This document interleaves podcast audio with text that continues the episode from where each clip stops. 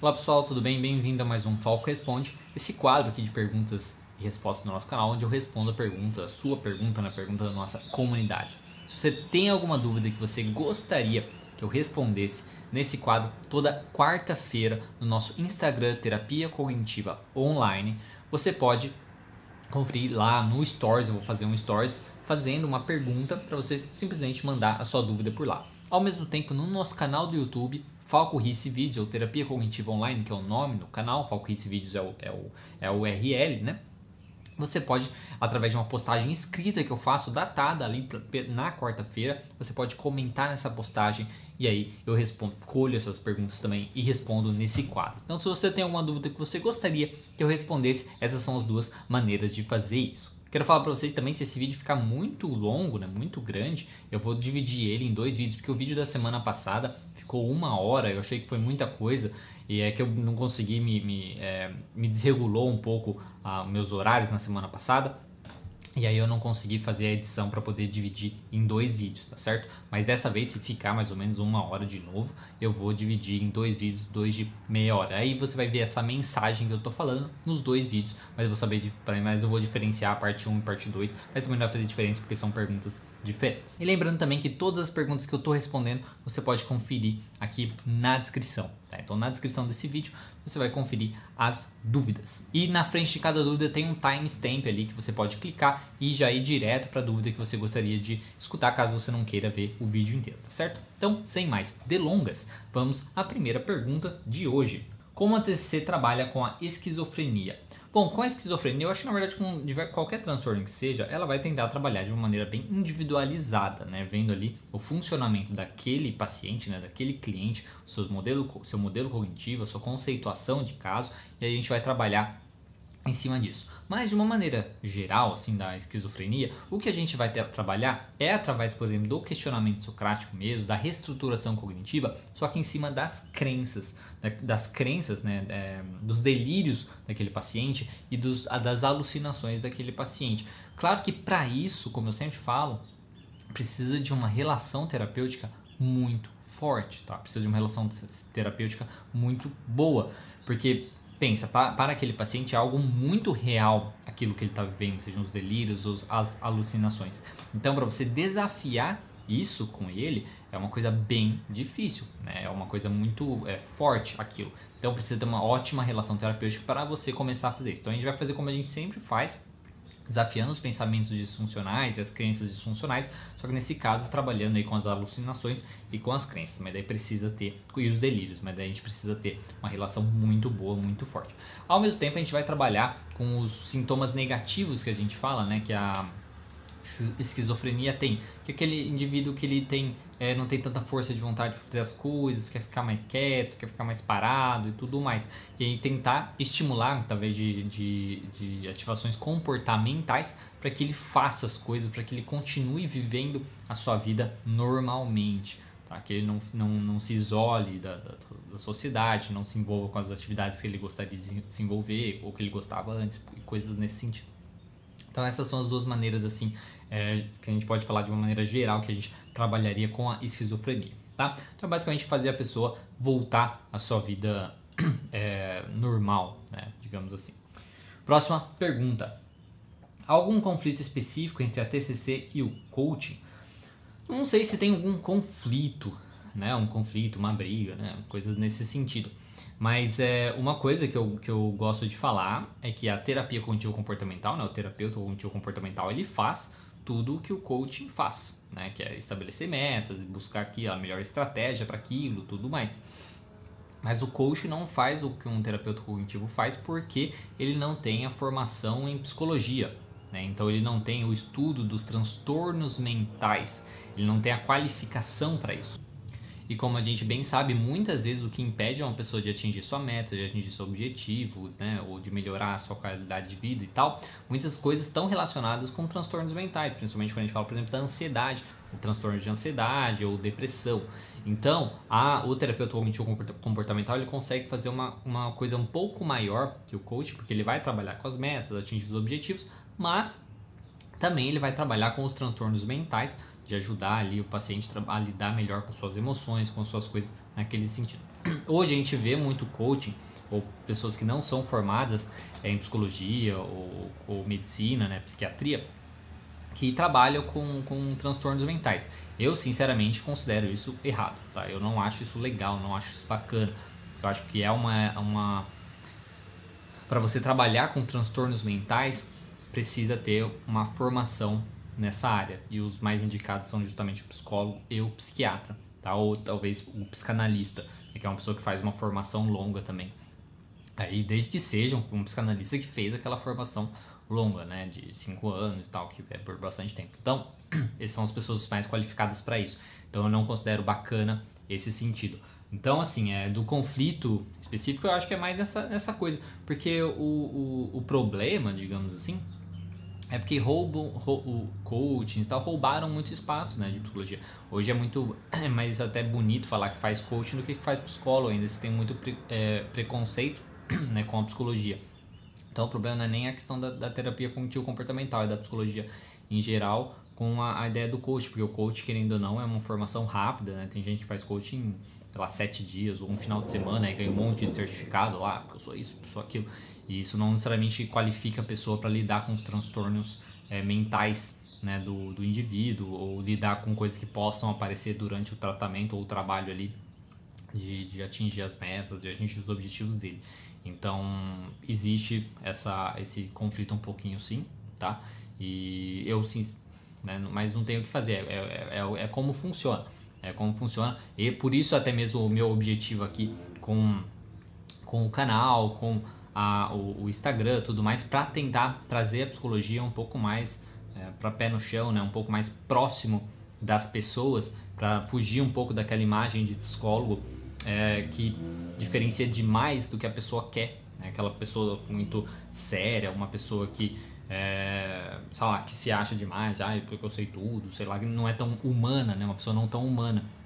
E o coaching, querendo não, rouba muito isso, né? Porque ele pega justamente essa questão, porque ele é muito mais approachable, né? Tipo, ele é muito mais. A pessoa pode chegar mais próxima dele, né? Se sente mais próxima.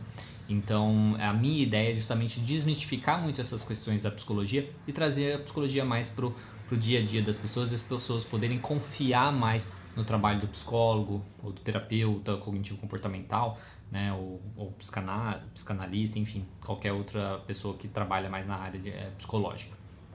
Então acho que é isso que eu teria para falar para você. Não sei se você queria saber uma coisa específica, mas é isso que eu teria para falar. É, próxima pergunta: quais quais são suas principais demandas, queixas na atualidade? A, a principal demanda, o que eu mais recebo é ansiedade, tá? Transtorno de ansiedade é o que eu mais tenho, tá? Tem bastante também é, depressão, porque as duas andam muito juntas, né? Depressão e ansiedade. Mas o principal é transtorno de ansiedade, tá? É o, tipo, crises, né? Crise de ansiedade, transtorno de pânico. Toque tem um pouco, mas o que mais tem é transtorno de ansiedade de maneira geral, né? Ansiedade generalizada, ansiedade social, né? Também de preocupação mesmo. Eu acho que, a, a, por, sabe, tudo o que é, a gente está vivendo, seja hoje por conta da questão do vírus, ou seja por conta do que a gente está vivendo da, das redes sociais, né, de ver o outro, a vida do outro, de ver aquele recorte e tal, como se aquilo representasse alguma coisa, todas essas questões, é, isso traz uma, uma ansiedade, né, tipo, porque a gente fica incerto da nossa vida, a gente começa a duvidar das nossas escolhas. Então, essa a, a questão do, do, julgamento das redes sociais também de hoje tá fácil apontar o dedo pro outro e ficar culpando, julgando. Então, essas coisas geram muita ansiedade. Então, isso que eu acho que é um motivo que é principal que pode estar acontecendo tudo isso, tá? Então, a ansiedade, eu acho que são as principais é, queixas que eu recebo nas mais variadas, os mais variados tipos de transtorno, seja ansiedade generalizada, seja o, o, ansiedade social. Né? Então, acho que são a, as principais que eu, que eu recebo, pelo menos, é, no consultório. E crise, e crise de pânico também. Próxima pergunta. Pessoas que não conseguem expressar emoções, como ajudar? Primeiramente, a gente muitas vezes precisa entender por que, que ela não consegue expressar as emoções. Ela não consegue expressar, será que é porque ela se sente vulnerável né, de expressar as emoções dela? Então a gente precisa trabalhar com isso, né?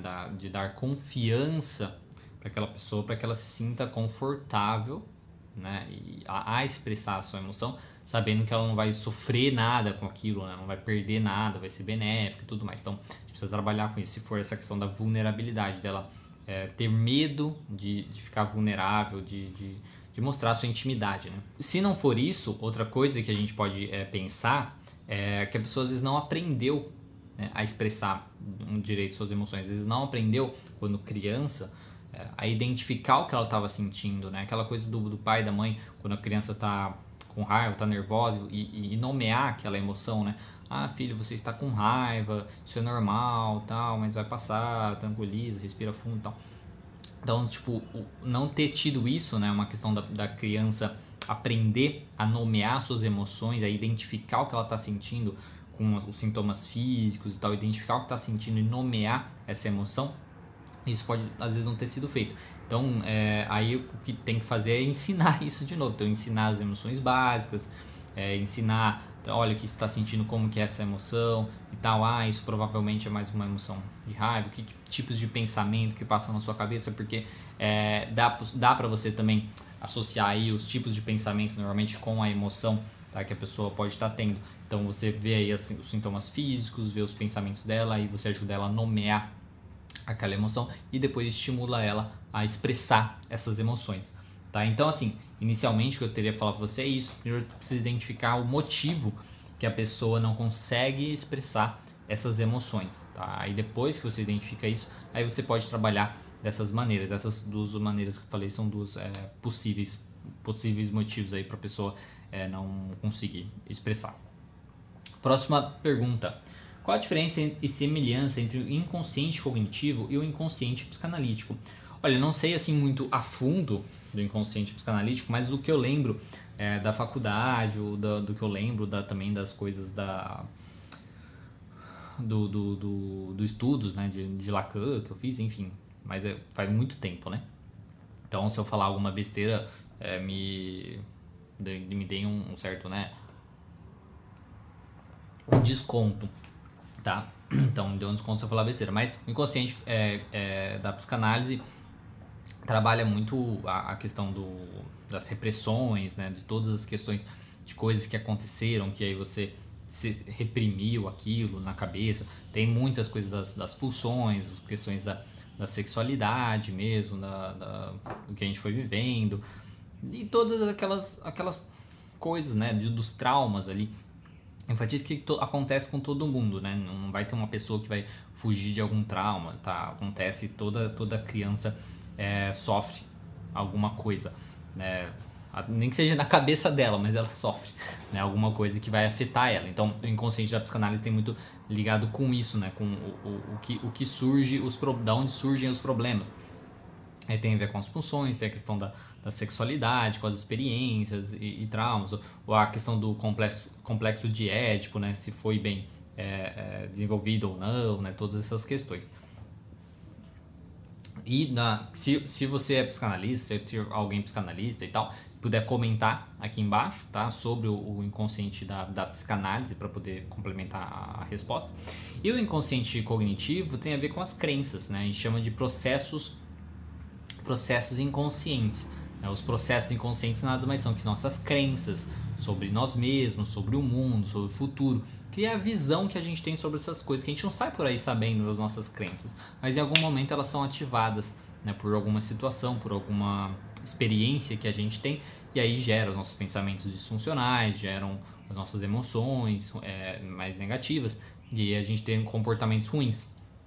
Então, é, o inconsciente cognitivo tem muito a ver com as crenças, com, que também são as experiências que a gente teve na infância, sejam experiências positivas, sejam experiências negativas, que formam essas crenças e elas ficam lá de maneira quietinha ali, inconsciente. Em algum momento elas são ativadas aí, começa a gerar, começa a funcionar, digamos assim, e começar a gerar. Então, na parte inconsciente ficam as crenças, as regras que a gente tem e tal, suposições. E aí quando vem para o consciente, vem através dos pensamentos automáticos e tudo mais, essas coisas que a gente consegue jamais identificar é, prontamente assim na, é, na, na, terapia de uma maneira mais rápida. Então acho que isso que eu teria para falar um pouco para você, não sei se, é, se, se era isso que você queria escutar, mas é basicamente o que eu tenho para falar sobre isso. É, a próxima pergunta: eu consigo lidar é, com meus problemas ou transtornos sem remédio?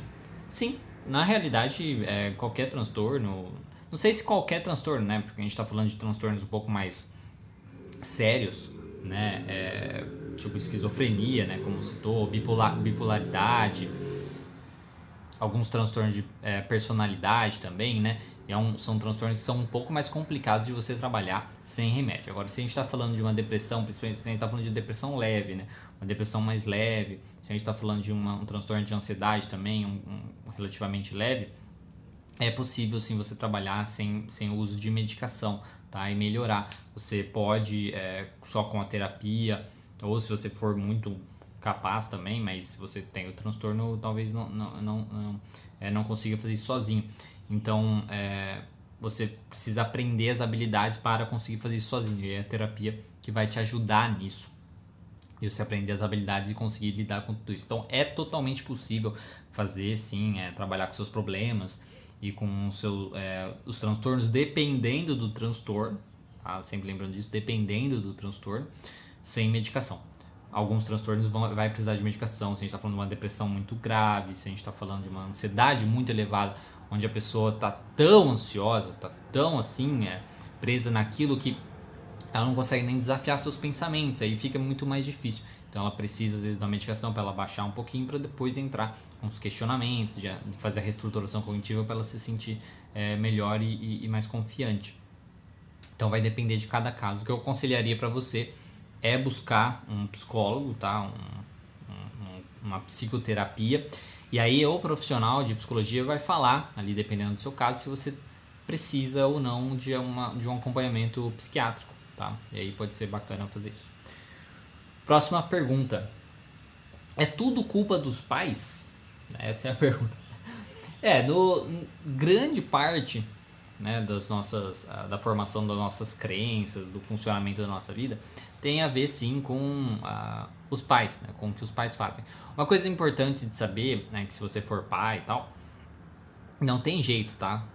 Algum momento você vai é, errar, né? você vai fazer alguma coisa que vai causar alguma coisa ruim no seu filho. Tá? Pode ser uma, uma, uma, fala meio besta que você tenha, é, brincando, uma, uma brincadeira que você faça, mas aquilo permanece na cabeça dele e ele vai levar pro resto da vida aquilo, tá? Então é isso, ou, ou se você é bater no seu filho, enfim. Tem várias coisas que os pais fazem, às vezes acham que estão fazendo na brincadeira, ou acham que estão fazendo. É, né? Tipo, naquele, naquele momento de raiva, qualquer coisa assim que pode acontecer, né? Que isso causa realmente coisas significativas, tipo cicatrizes, assim, né? Na cabeça do, do filho. Então, sim, muitas coisas é sim de responsabilidade dos pais, mas não que tipo, ah, eu tenho que culpar meu pai então por eu ser assim e tal. Não, nem um pouco, né? Porque às vezes também é do jeito do pai, do pai às vezes é mais ansioso, né? Tem as crenças do próprio pai pode passar ali pro, pra, pro jovem, né? Pra criança e tal. E aí desenvolver isso pra vida adulta. Então assim, mas não é questão de ficar culpando os outros, é questão que é normal, tá? Faz parte da, da, da vida. Do mesmo jeito, se você é, tiver filhos, isso vai acontecer também. Tá? Você vai ser responsável pelas, por grande parte das crenças é, funcionais e disfuncionais do seu filho. A ideia é tentar, pelo menos, é, ajudá-lo a desenvolver mais crenças funcionais do que disfuncionais. Tá? Porque, mas vai ter crenças disfuncionais, isso é inevitável, tá? faz parte né, da vida. Então, não não, não, não, tentar se julgar tanto por conta disso, e nem de, se você for filho, não tentar também julgar tanto o seu pai por conta disso. Porque tudo bem, mesmo que é, ele tenha ajudado a formação de crenças é, disfuncionais aí na sua cabeça, é, depende de você agora mudar isso, caso você é, tenha interesse. Né? Você tem o poder de alterar isso agora. Próxima pergunta. Como identificar se somos bipolar? Bom, na bipolaridade nós temos é, dois tipos, né? Tem o bipolar tipo 1 e tipo 2, que seriam basicamente alter, alternando, né? Em ciclos de humor, né? O humor, por um lado, mais depressivo, então em horas a pessoa está mais depressiva, horas a pessoa está é, no estado de mania. Estado de mania ela fica muito é, eufórica, ela quer fazer muita coisa, tem problemas, por exemplo, de é, usar muitas substâncias, né, drogas, beber bastante, de repente dar um faniquito de querer limpar tudo, limpar a casa. Às vezes ela tem muitas atividades de, de vários parceiros sexuais, por exemplo. Então a, a gente até considera, muitos profissionais até consideram que o estado de mania muitas vezes é até mais perigoso que o estado depressivo, né? Que é do estado da pessoa depressiva mesmo e tem é, pensamentos suicidas, porque no estado de, de mania ela pode cometer coisas que pode sim é, acabar com sua vida e coisas nesse sentido. Então esse seria o, o, o tipo 1, né? É basicamente alterando entre a mania é completa que fala, né? É, ela tem um episódio de mania completa que seria isso e, e a ponto de atrapalhar também a sua vida. Tá? Então vai ser um episódio onde ela deixa de fazer atividades porque ela está fazendo tal coisa ou, ou como ela faz uma coisa muito ruim que causa muito sofrimento ou muito prejuízo nela ou nas pessoas ao, ao, ao, seu, ao seu redor. E eu intercala isso com episódios depressivos. E o tipo 2 normalmente é mais focado na depressão, então são depressões um pouco mais, é, mais graves, mas é, intercala com episódios de hipomania, que é uma mania, mas é um pouco mais leve, um pouco mais tranquilo. Então, só que não é assim, por exemplo, no dia, tá? Não é, ah, hoje eu acordei é, meio triste, depois fiquei, aí no outro dia eu fiquei triste de novo. Tipo, não é assim, tá? É, são episódios um pouco mais longos aí. Esses episódios podem durar, por exemplo, de três semanas até meses tá? Então, mas, mas normalmente é isso, tá? É, são, são algumas semanas desses episódios, não é uma coisa ah, de um dia, o outro dia eu tô diferente tal, ou no mesmo dia, tá? Que, é que a questão bipolar, a pessoa, o pessoal começou a ficar muito assim, ah, porque eu sou bipolar, não sei o que, mudei, ah, de uma, cara, de uma hora pra outra eu mudei e tal. Mas não tem nada a ver, tá? São episódios um pouco mais, é, mais longos que a pessoa se prende nisso, tá? Então, como você, tipo, coloca, né, na como identificar né? Tipo, como identificar se, se você é bipolar. É muito difícil você sozinho fazer isso, tá? O aconselhado é que você busque uma ajuda psiquiátrica, tá? Para o psiquiatra olhar para você e falar para você se você é bipolar ou não, né? Dependendo do seu histórico, do que você vai falar para ele. A gente tem que tomar muito cuidado com o autodiagnóstico, principalmente em transtornos um pouco mais sérios, seja transtorno de, de bipolaridade, seja, sei lá, esquizofrenia, seja transtornos é, é de, de, de, personalidade, tá? As pessoas às vezes têm muita mania, por exemplo, transtorno de personalidade antissocial, as pessoas até gostam, parece, de ser. Eu tenho um vídeo lá no canal que fala transtorno de personalidade, é, o povo comentando lá, ah, não, porque eu sou assim no transtorno de personalidade, personalidade antissocial. É muito difícil que seja, entendeu? É muito difícil que seja. A pessoa que é mesmo, ela não vai estar tá lá comentando em vídeo do YouTube, falando pros outros, ah, eu sou o antissocial, né? Então a gente tem que tomar um pouco de cuidado com isso, de tentar se autodiagnosticar. O aconselhado é que você busque uma ajuda, seja psiquiátrica ou psicológica, e aí o, o, os profissionais vão poder avaliar você melhor através dos critérios técnicos e tal, para poder falar se você tem ou não determinado transtorno, tá certo? Próxima pergunta. Como a TC faz para trabalhar com pessoas com hiperatividade, TDAH, em questão de adesão? Olha, não sei, né? Na questão da adesão de fazer a pessoa aderir mais ao tratamento, né? Você está falando? Olha, uma coisa que é, eu faço mesmo é mostrar as vantagens da pessoa se manter no tratamento, no que, que ela vai ganhar com isso, né, os benefícios que ela vai ganhar com isso, trabalhando também com as suas crenças sobre o, transtorno, né, mostrar que você é, sabe o que ela está passando, mostrar que você é, sabe como resolver o seu problema também, coisas assim, e ir ajudando de pouquinho em pouquinho ela a fazer aquilo. Uma coisa que é, pode funcionar é de cara você já começar inter, algumas intervenções e tal nesse sentido e treinar isso na, na própria sessão.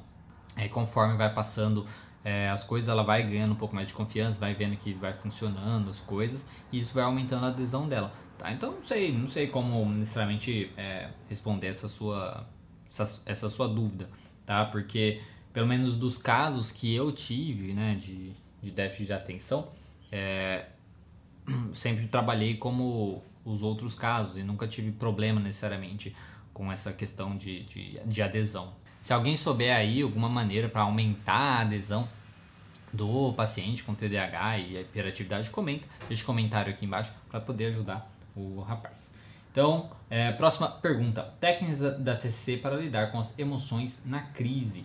Bom, a técnica das técnicas de TCC principais que a gente sempre vai usar é primeiramente é identificar a sua emoção, então você aprender a identificar o que está passando na sua cabeça, aprender relacionar ali a sua emoção, é, suas sensações físicas com um nome, né? Então explicar qual para você mesmo qual emoção é aquela que você está sentindo, né? Então dar um nome para sua emoção é a primeira coisa.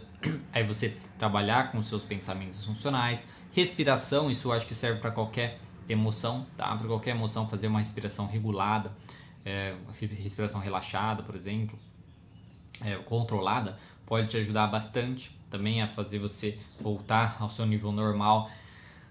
E aí acalmar um pouco as sensações físicas, acalmando as sensações físicas, aquilo fica menos terrível, fica mais, mais tranquilo, né? Aí a gente consegue é, pensar melhor sobre as coisas que estão acontecendo. E aí, como sempre, desafiar os pensamentos é, disfuncionais, tá? Sempre trazendo...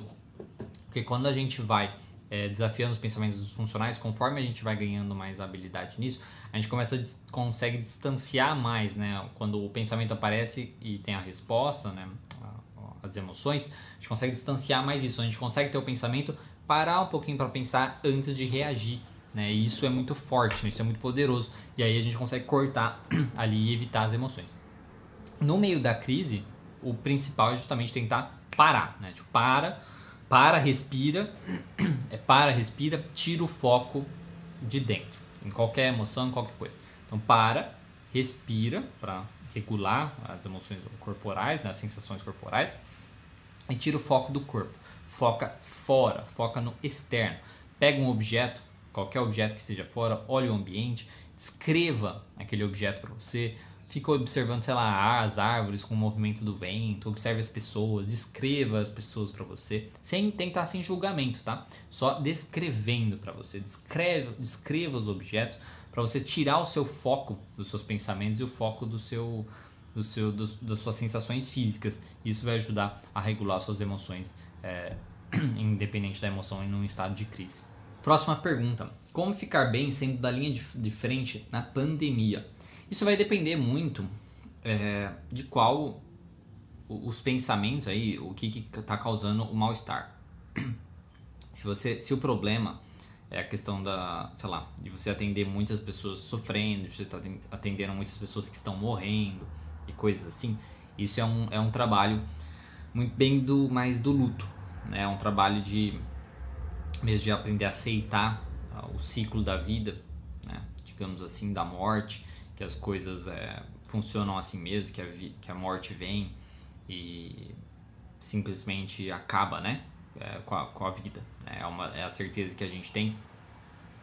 Então, assim, é, o, que, o trabalho que seria feito seria bem assim de entender o funcionamento disso, né? O funcionamento da vida, entender que é um processo normal, entender o luto, entender que essas coisas, que a vida é frágil mesmo, entender que funciona assim mesmo é a vida tá? É uma coisa, é, é difícil de, de fazer um trabalho assim, tá?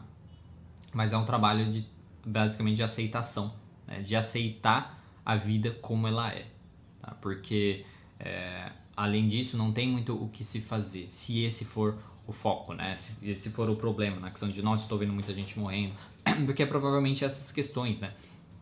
As pessoas começam mais a refletir sobre sua própria vida, sobre a fra fragilidade da vida, sobre a vida das pessoas próximas, de quem eles gostam e tal, e sobre a fragilidade, onde tipo a qualquer momento é, eles podem perder né, o contato com essas pessoas. Então é uma coisa muito delicada, muito complicada. Então essa questão de aprender a aceitar a vida como ela é, ao mesmo tempo que quando a gente aprende a aceitar que a vida é frágil assim, a gente tá, então beleza, a vida funciona assim, então eu preciso aproveitar ao máximo os momentos que eu tenho é, com a minha família, eu preciso aproveitar o máximo com o meu parceiro, com os meus filhos. Eu preciso aproveitar com os meus amigos, eu preciso aproveitar, criar mais momentos de lazer. Talvez é, não trabalhar tanto, talvez não me envolver tanto com coisas supérfluas. Né? Então, aprender a aceitar essas coisas, aceitar como a vida é, pode ajudar a trazer reflexões, reflexões, reflexões é interessante, interessantes aí para o resto da vida. E é importante também tipo entender o seu papel ali, né? Tipo, o seu papel justamente de trazer a paz né? para as pessoas. Né? Porque nesse momento que a gente está, no momento que a gente está vivendo, a gente, muitas pessoas estão justamente incertas, com a incerteza, estão sofrendo bastante e você tem um papel é, muito importante, é muito importante de trazer a paz, por exemplo, para os familiares. Não a paz no sentido de que você vai resolver o problema, porque você não tem como garantir nada. Né? Você não tem como garantir nada. Se você garantir alguma coisa e não der certo, depois você vai ficar mal. É, o que, é a paz no sentido de que você está fazendo o seu melhor. Né? A garantia de que você vai fazer o seu melhor. E pegar isso né, como uma missão mesmo, né? tomando como uma missão de melhorar, é, de fazer o seu melhor e de melhorar a situação daquela pessoa que está passando por aquilo. Né? Não é uma garantia, como eu disse, mas você tem a garantia que você vai fazer o seu melhor. Ter isso, sabe, essa missão mesmo de resolver, pelo menos de tentar melhorar as coisas, é muito forte e pode te ajudar a passar por essa situação, tá?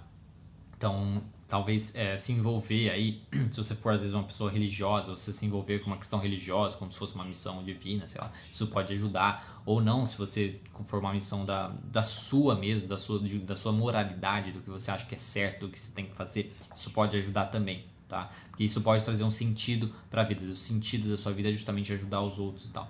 Então tem que, vai depender muito do que, que a pessoa, do que, que o indivíduo está sofrendo ali para saber como ajudá-lo tá? Mas sempre vai envolver trabalhar com seus pensamentos é, disfuncionais, tá? Por exemplo, se há pensamentos, ah, eu não pude fazer nada para ajudar, né? é, a pessoa morreu e eu não tive é, controle sobre isso.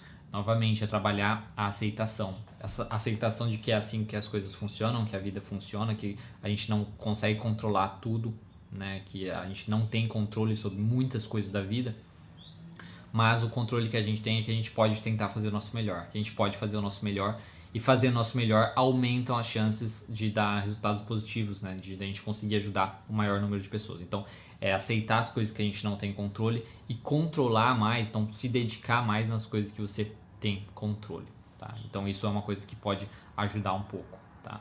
Mas, como eu disse, vai depender muito dos pensamentos que o indivíduo está tendo ali naquele momento, sabe? Se é uma coisa mais individual, se é uma coisa mais, né, de outras coisas.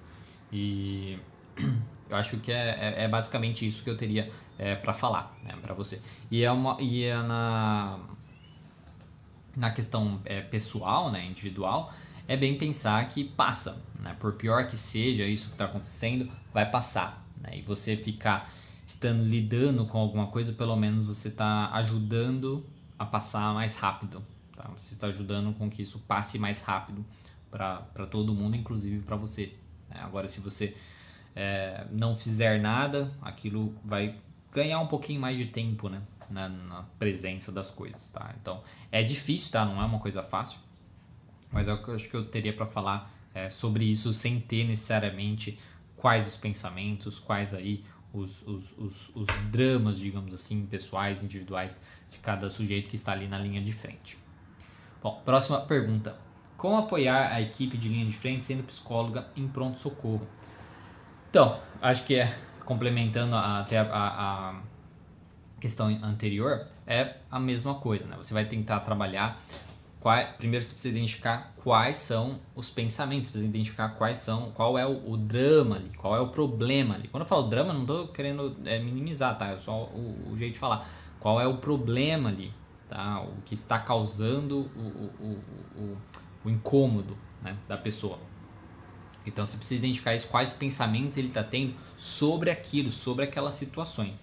E aí você vai tentar trabalhar com isso, trabalhar uma questão de aceitação sobre as coisas que você que eles não têm controle, tá? Trabalhar a aceitação é através de psicoeducação, entendendo como as coisas funcionam e tal. Novamente, se a pessoa for uma pessoa mais religiosa, você pode ir um pouquinho por esse não ir falando do que você acha da religião, mas é, falar para ele se envolver mais com a sua religião, para talvez saber o que, que a sua religião pensa sobre aquilo, tá? Isso pode ajudá-lo também. Então, trabalhar a questão da aceitação das coisas que não temos controle, ao mesmo tempo de tentar ao máximo controlar as coisas que nós temos controle, que é a rotina, né? a nossa rotina, trabalhar com os nossos pensamentos disfuncionais, não exagerar e fazer o nosso melhor. São coisas que nós temos controle aí no nosso dia que pode ajudar a gente a lidar melhor com essa situação, com essa incerteza que a gente está vivendo. Tá? Então vai depender muito do pensamento de cada profissional, vai depender muito de, dos pensamentos aí da equipe. É, você tem que tentar trabalhar com isso. Porque o controle que a gente tem, por exemplo, é lavar as mãos, é não se aproximar tanto dos outros, né? É evitar às vezes tanto o contato social mesmo, ou se, se for inevitável ficar bem distante. Questão de, vou falar lá, né, de, da segurança de, por exemplo, sapato, chegou da rua, deixa o sapato na porta de entrada. São coisinhas assim, isso são coisas que nós temos o controle. E é o máximo que a gente pode fazer né? Além disso, não, a gente, nós, nós não temos controle. Então, é lembrar sempre isso. Não, estou fazendo, né? estou fazendo o meu melhor, estou fazendo o que eu tenho controle.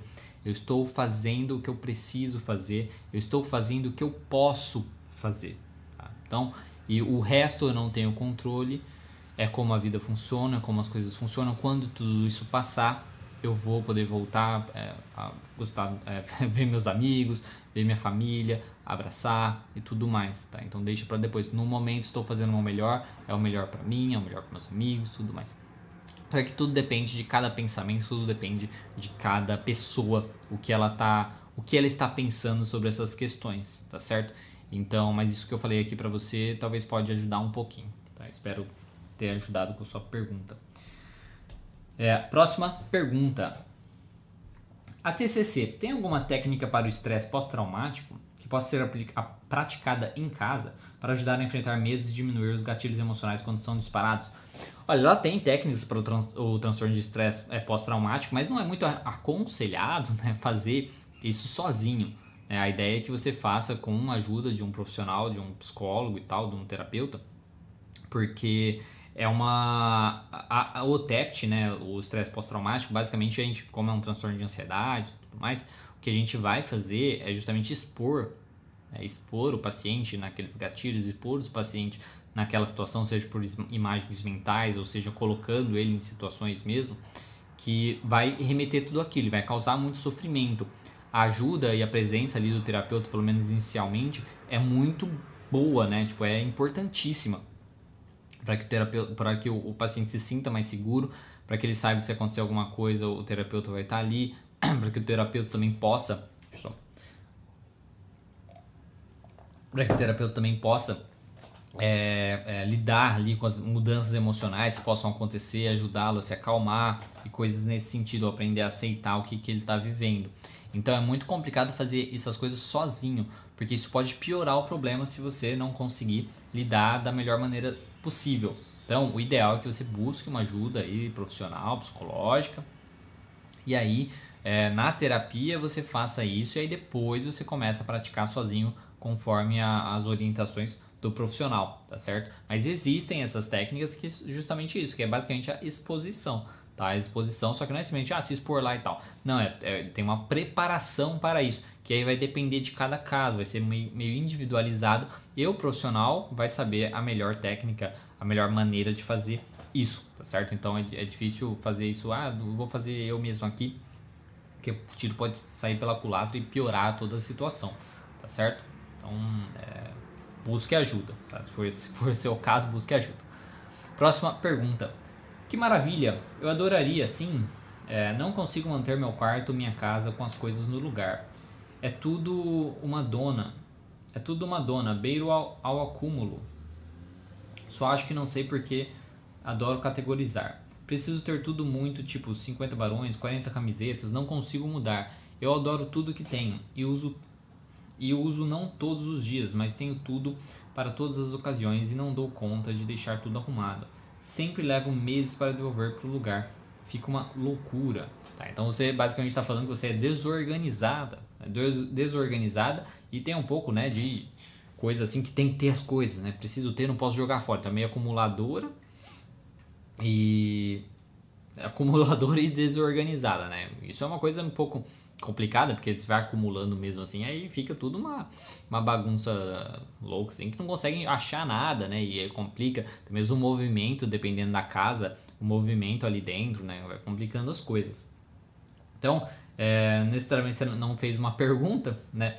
Mas o que eu, o que eu diria para você, se é uma coisa que te causa algum sofrimento, algum prejuízo, tá? Seja pessoalmente, seja na relação com as outras pessoas, é, tente se perguntar o, quais são esses prejuízos, tá? Então se pergunte mesmo esses prejuízos e anote, tá? Que seriam basicamente as desvantagens de você continuar tendo esse comportamento. Então anote tudo isso né, para que você se motive um pouquinho a mudar. Ao mesmo tempo, anote as vantagens de você mudar, de você ter um outro comportamento, de você ser mais organizado, ou de jogar algumas coisas fora, ou de doar algumas coisas que seja, ou vender que seja também. É, então, as vantagens de ter esse outro comportamento. E utilize essas coisas para como motivação para que você mude. E aí, se você sentir né, bem é, estimulada né, a mudar, aí o que você pode fazer é começar a organizar. Né? Separa aí um dia é, no mês, um dia na semana, que seja, e organize. Pega ali, vai por, por, por partes, né? Pega lá é, camisetas, né? Peguem as camisetas, organiza certinho né, no armário, vê as que você poderia deixar de lado, né? Para não ficar com tanta coisa também. Porque que nem, ah, 40 camisetas.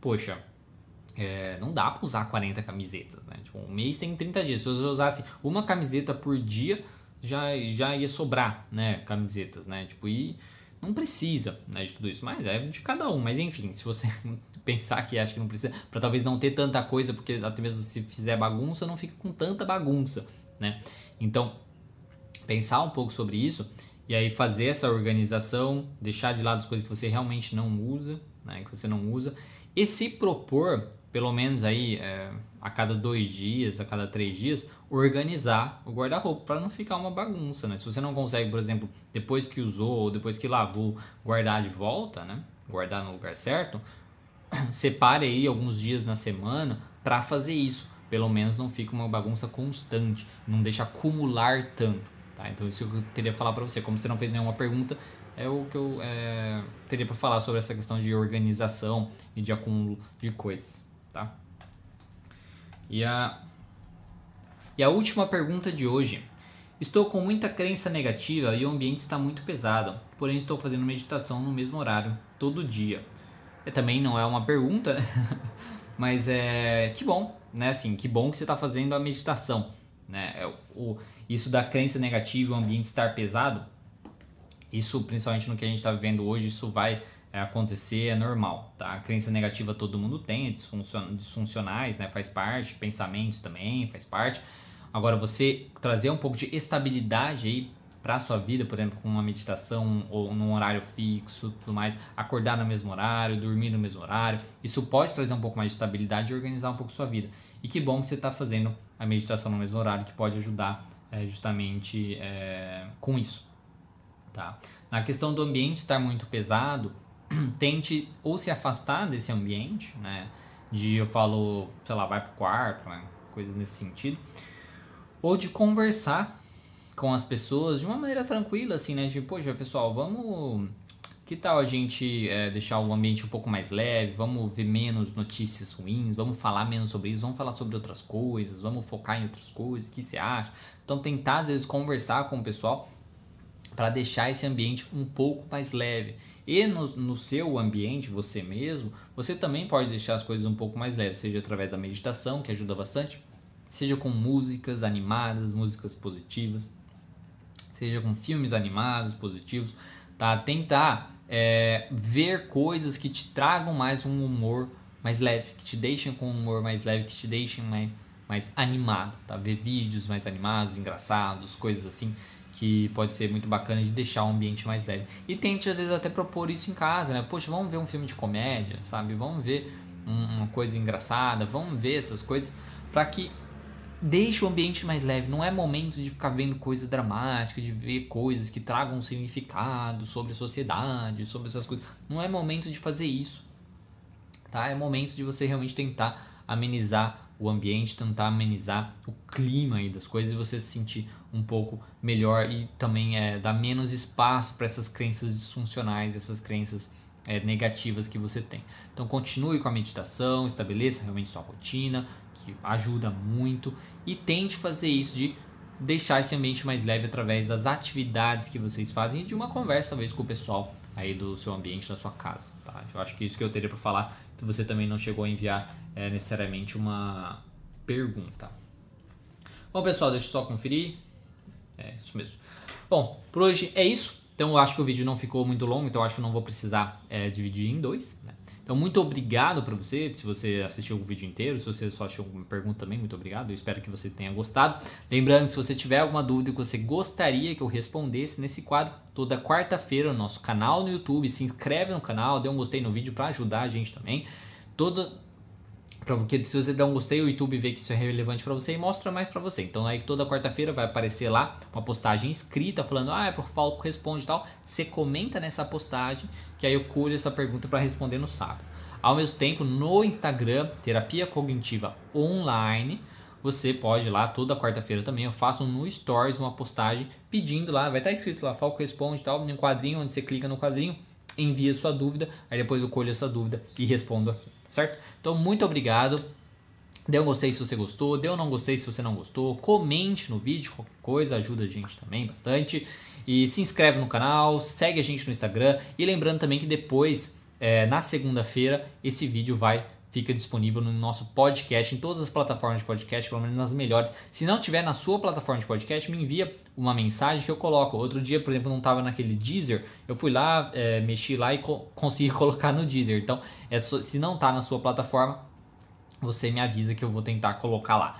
Não é, é uma coisa, é, um, é uma coisa simples, não é uma coisa é difícil de fazer. Então é só procurar lá Psicólogo Diego Falco nas plataformas que você usa de podcast, que vai estar tá lá. O Falco responde as lives também no canal. Lembrando que toda terça-feira tem live no canal do YouTube, às 10 horas da manhã. E na quinta-feira tem live na, no Instagram. Normalmente também às 10 horas da manhã. A não ser se eu fizer live com outra pessoa, né? Convidado e tal, que é, ou uma pessoa me convida e eu faço em outro, outro horário, tá certo? Então, muito obrigado. Tenha um bom final de semana, uma boa semana, um bom dia, dependendo de quando você estiver vendo isso. E até mais.